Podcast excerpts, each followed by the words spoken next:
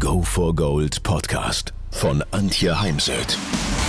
So steigerst du deine Motivation, Lebensfreude, Veränderungslust und mentale und emotionale Stärke. Willst du neue Sichtweisen gewinnen, Herausforderungen souverän meistern und mehr Erfolg im Leben haben? Dann bist du hier genau richtig. Der Go for Gold Podcast von und mit Mentalcoach und Deutschlands renommiertester Motivationstrainerin Antje Heimsöth.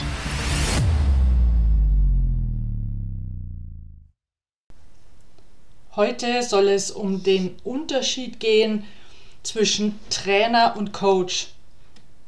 Ich werde danach immer mal wieder gefragt, wo ist der Unterschied? Mal ganz einfach formuliert, Coaching ist immer zu zweit, also der Coachee, der Klient und ich als Coach.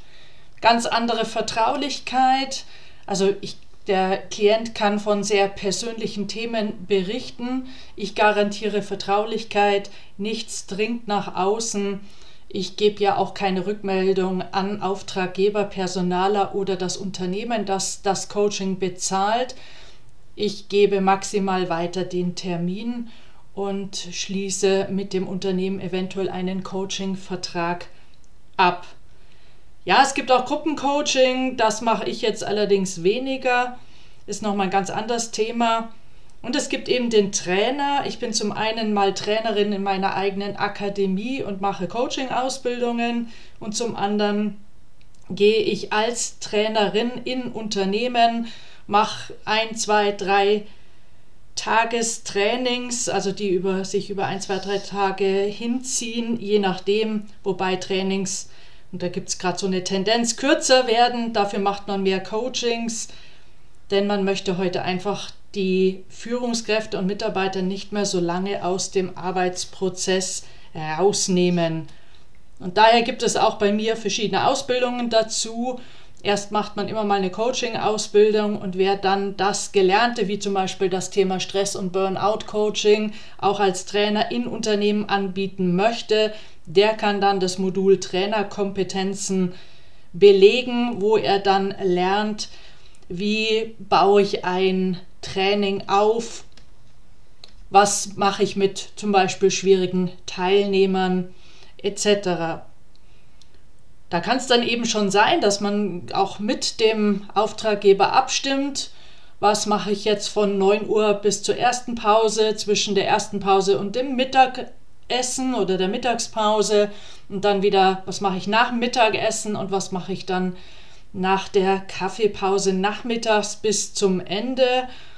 Und im Coaching lege ich solche ähm, thematischen Inhalte ja nicht fest, sondern der Klient kommt und ich hole ihn ab, da wo er steht. Er entscheidet, welche Ziele er heute in der Sitzung bzw. im Coaching-Prozess über mehrere Sitzungen hinweg er also sicher arbeiten möchte, welche Ziele er aktivieren möchte, beziehungsweise den Weg dahin gestalten möchte. Und natürlich ganz viele, und auch bei mir ist es so, ich bin gleichzeitig Speaker, also Rednerin, ist nochmal ganz was anderes. Trainerin und Coach und ich äh, bin eben auch Mental Coach und Business Coach und habe noch ein paar Spezialthemen. Und äh, auch wichtig, und da könnte ich mal einen eigenen Podcast zu machen, ist, dass man das Thema Trainer und Redner nicht verwechselt. Im, in einer, auf der Bühne müssen die Stories, die, der, der Ablauf, der Aufbau, der muss noch, äh, muss wohl überlegt sein, da muss ja auch ein Spannungsbogen rein. Eine gute Rede hat einen guten Anfang und ein gutes Ende. Und ähm, als Trainerin greife ich dann doch immer auch mal schon auf existierende Parts zurück. Also da muss ich nicht jede Minute nochmal neu vorbereiten. Daher wird man auch als Speaker doch deutlich besser bezahlt. Denn das äh, kann zwar jeder lernen, aber in meinen Augen braucht man dazu auch eine gewisse Persönlichkeit und Gabe. Das Thema Coach darf man nicht verwechseln mit dem Coach im Sport, denn da gibt es den Sportcoach. Den Trainer, der mit seiner Mannschaft oder mit seinem Sportler Technik trainiert und ich trainiere eben keine Technik, sondern ich bin sozusagen Expertin für die 15 Zentimeter zwischen den Ohren. Bin auch keine Beraterin, also mir ist das immer ganz wichtig, das zu trennen, sondern ich hinterfrage und der Klient findet seine Lösungen selbst, denn dann passt es auch zu seiner Welt, denn die Gefahr bei der Beratung ist immer, ja, natürlich, ich habe auch oft Ideen für Tipps, nur die Frage ist immer, passen die dann zur Welt des Klienten? Und das stellt sich oftmals erst raus, wenn der Klient dann wieder in den Alltag zurückkehrt und mit Distanz zum Coaching dann merkt, ups, gute Idee, passt aber nicht. Also die Unterschiede, der Trainer macht ein Programm, unter Berücksichtigung der in einem Auftragsklärungsgespräch vereinbarten Inhalte und terminiert dann das Ganze, wobei ich mich ungern festlegen lasse, ähm, was ich wann mache. Also das, was ich vorher erklärt habe. Es gibt auch Trainer, die ziemlich minütlich den Tag durchplanen. Wie viel Zeit nehme ich mir für die Übung? Was mache ich wann? Ich möchte immer die Bedürfnisse meiner Teilnehmer, sofern sie im abgesprochenen Themenbereich äh, sind, ja eine Antwort drauf geben und nicht so sehr ein vorgefertigtes Thema abarbeiten, meine PowerPoint, die ich natürlich dabei habe, abarbeiten. Und der Coach lässt sich eben auf die Themen, die der Klient bringt ein. Selbst wenn ich mir noch bei am Ende der letzten Sitzung überlegt habe, beim nächsten Mal könnte ich mal mit dem Sportler, der Führungskraft, dem Mitarbeiter Folgendes tun. Und der Mitarbeiter, die Führungskraft, kommt zur nächsten Sitzung und bringt ein ganz anderes Thema mit. Dann hat das immer Vorfahrt. Und wenn der Klient mehrere Themen mitbringt, dann entscheidet er, mit welchem Thema er beginnen möchte. Also ein Trainer im Sport legt äh, fest, welche Übungen gemacht werden, damit auch, auch vor allem die körperliche Fitness, die Taktik und die Technik besser werden und damit Leistung erhalten bleibt oder die Leistung sich verbessert. Denn ich sage immer, im Freizeitbereich geht es ja nicht immer um Leistungssteigerung. Und als Coach bin ich für den Prozess verantwortlich, aber nicht für das Ergebnis. Denn wenn der Klient gewisse Übungen im Alltag nicht macht, wie zum Beispiel die Atemtechniken übt, dann wird sich meist wenig verändern. Dann muss ich mir zwar schon mal Gedanken machen, wenn jemand über viele Sitzungen hin sich nichts verändert, dann hat das sicher auch was mit mir zu tun. Aber rein von der Theorie her bin ich als Coach für den Prozess verantwortlich, für das Setting, dass sich auch ein Klient bei mir wohlfühlt, dass frisch gelüftet ist und was zu trinken dasteht und diese Themen. Ich bin aber nicht fürs Ergebnis verantwortlich.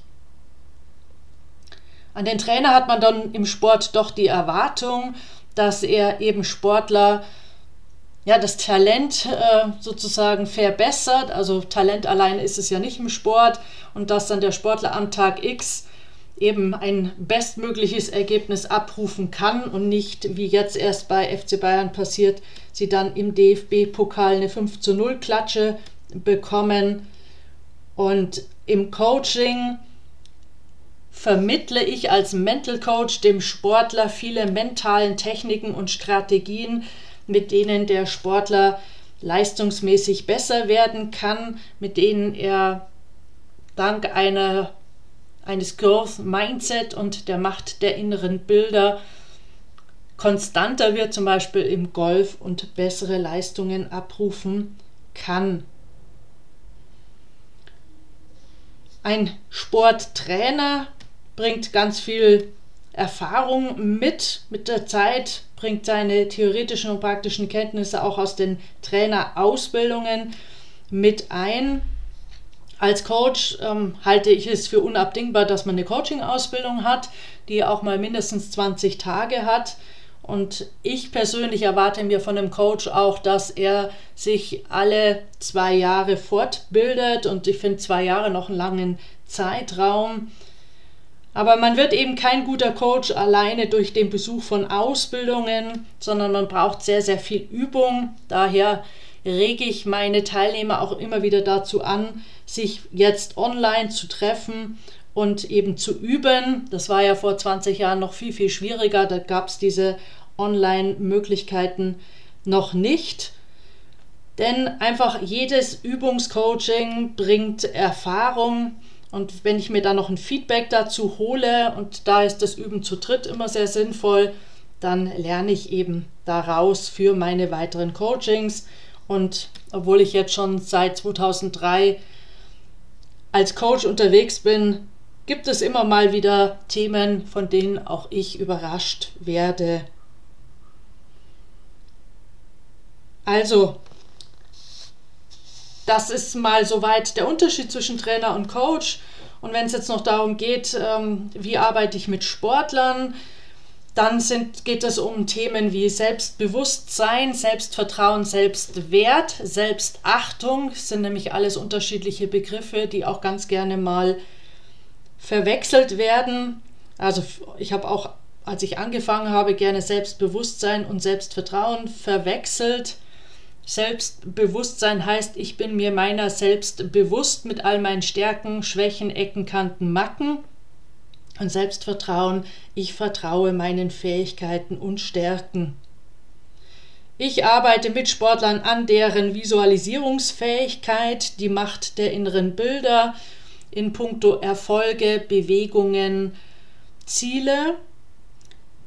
Es geht um Konzentrationsfähigkeit, das, was Menschen heute immer schwerer fällt aufgrund von Handy, Internet und PC-Konsum. Es geht um Umfeldmanagement, wer ist mein Förderer, meine Unterstützer, wer meine Ressourcenpersonen, vor allem auf dem Wettkampf, wer soll auf dem Wettkampf was, wann, wo tun und was eben nicht, weil es einem nicht gut tut. Es geht um die Regulation von Emotionen wie Angst, Ärger, Frustration, Ekel. Auch das kommt manchmal vor, zum Beispiel beim Golfspielen. Dann das Thema Stärken, Stärken, Ressourcenbaum, es gibt ja auch äußere Ressourcen, also was brauche ich an inneren und äußeren Ressourcen, um meine Ziele zu erreichen. Entschlossenheit, zum Beispiel beim Patten auf dem, auf dem Grün, ganz, ganz wichtig.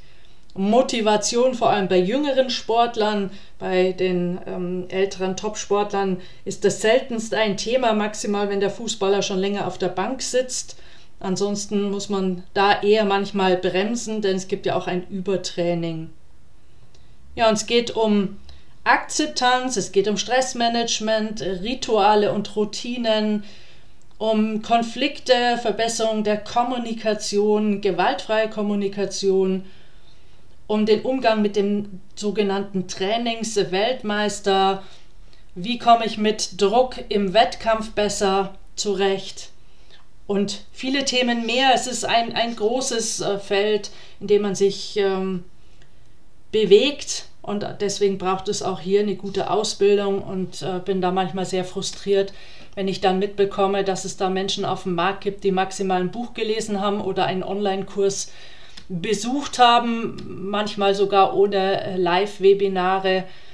Und aufgrund, auf Basis äh, dieser dann Sportler, die 10, 15 Jahre in ihrem Leben auf ganz viel verzichtet haben, um sich auf die Olympischen Spiele vorzubereiten, beziehungsweise ihre Vision und Traumziel, Start auf den Olympischen Spielen zu erreichen, dass ich dann mich traue, mit schlecht ausgebildet und wenig Erfahrung, ja, mit Olympiateilnehmern oder Menschen, die Olympische Spiele anstreben, zu arbeiten.